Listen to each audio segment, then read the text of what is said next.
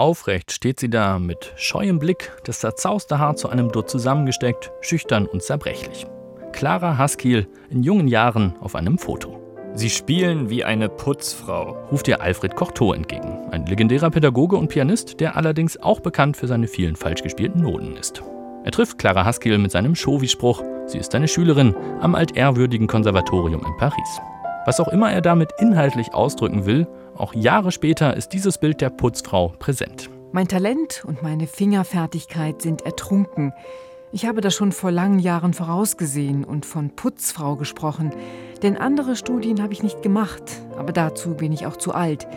Wie ihr seht, ist mein Optimismus auch gewachsen. Selbstkritische und ironische Worte, die typisch für Clara Haskell sind. Selten ist sie mit dem zufrieden, was sie als Musikerin leistet. Zur Wahrheit gehört, dass sie sich immer wieder die Frage stellen muss, ob es denn mit der großen Karriere klappt. Nur mit Mühe bekommt sie mit Ende 30 einen Schallplattenvertrag. Sie ist voller Hoffnung, dass die Karriere nun endlich in Schwung kommt.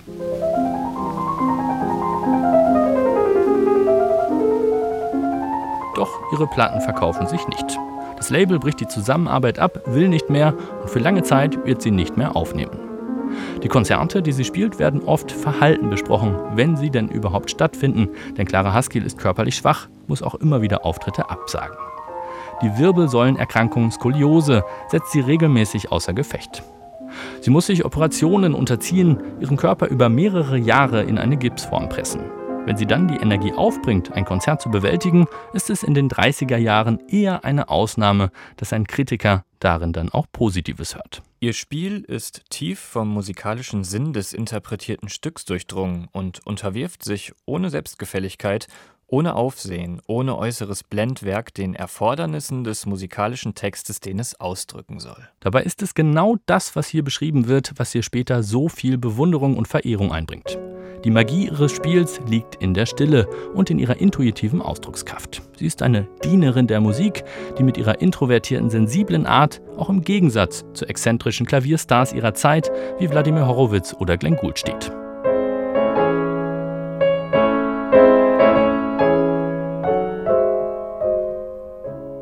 Clara Haskell befürchtet immer wieder, dass sie als Putzfrau arbeiten muss, erwähnt das Wort in Briefen regelmäßig. Auch dann, wenn nach einzelnen Konzerten keine erneute Einladung folgt, das Geld wird knapp. Doch sie ist reich an Freundinnen und Freunden, die für sie sogar überlebenswichtig werden, denn sie hat, wie so viele andere auch, ganz andere Sorgen. Der Zweite Weltkrieg bricht aus und der düstere Schatten breitet sich aus, droht Europa zu verschlingen. Sie flüchtet von Paris ins noch unbesetzte Marseille. Dort ist sie vorübergehend in Sicherheit, doch es wird ein Hirntumor festgestellt. Sie muss sofort operiert werden. Es ist ein Wunder, dass die Operation in dieser Situation überhaupt stattfinden kann.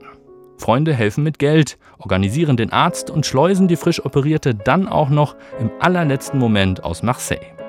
Die Wehrmacht marschiert auch hier ein, 1942, wenige Tage nach der OP. Als Jüdin hätte sie sich längst bei den Behörden melden müssen. Ihr sicherer Tod wird so verhindert.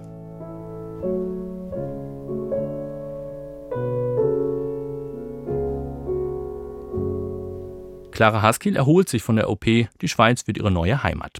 Sie verdient Geld als private Pianistin einer Adligen und kommt wieder auf die Beine. Als der Krieg vorbei ist, ist sie bereits 50. Eigentlich beginnt erst jetzt ihre internationale Karriere.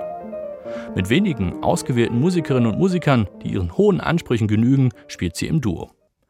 Der mit 33 Jahren früh verstorbene und bis dahin gefeierte Pianist Dino Lipatti wird ihr Seelenverwandter, stammt wie sie aus Rumänien und hat eine ähnliche Vorstellung von Mozarts Musik wie sie. Von Proben hält Clara Haskell nichts. Sie setzt voraus, dass es entweder von Natur aus passt, es eine Verbundenheit gibt, oder man es sonst einfach gleich sein lässt. Ihre Vertrauten lassen sich daher an einer Hand abzählen. Pianist Gesa Ander gehört dazu. Unter den Streichern ist der spanische Star-Cellist Pablo Casals ihr treuer Partner und der berühmte Geiger Arthur Grumiot, mit dem sie alle zehn Beethoven-Violinsonaten aufnimmt.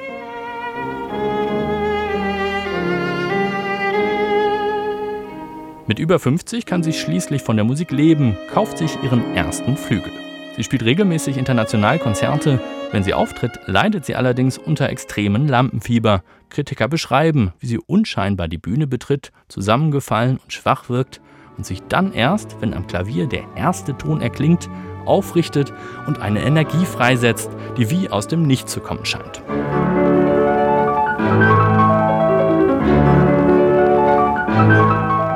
Mit ihrer plötzlichen Energie überrascht sie immer wieder. Auch ihre Freunde können davon ein Lied singen. Eine Freundin muss mit auf eine lange Zugreise, weil sie sich spontan in den Kopf setzt, Maurice Ravel kennenlernen zu wollen. Doch nach der langen Reise ist der gar nicht zu Hause und sie stehen vor verschlossener Tür.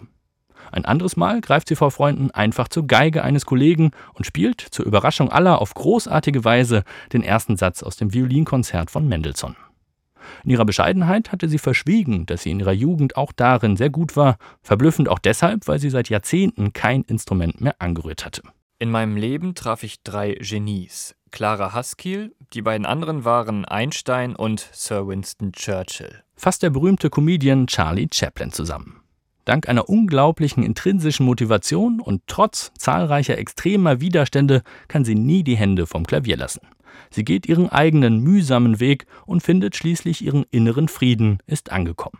Als Putzfrau muss sie letztendlich nie arbeiten, auch wenn sie in Paris nie die Anerkennung findet, die sie sich bis zum Schluss wünscht.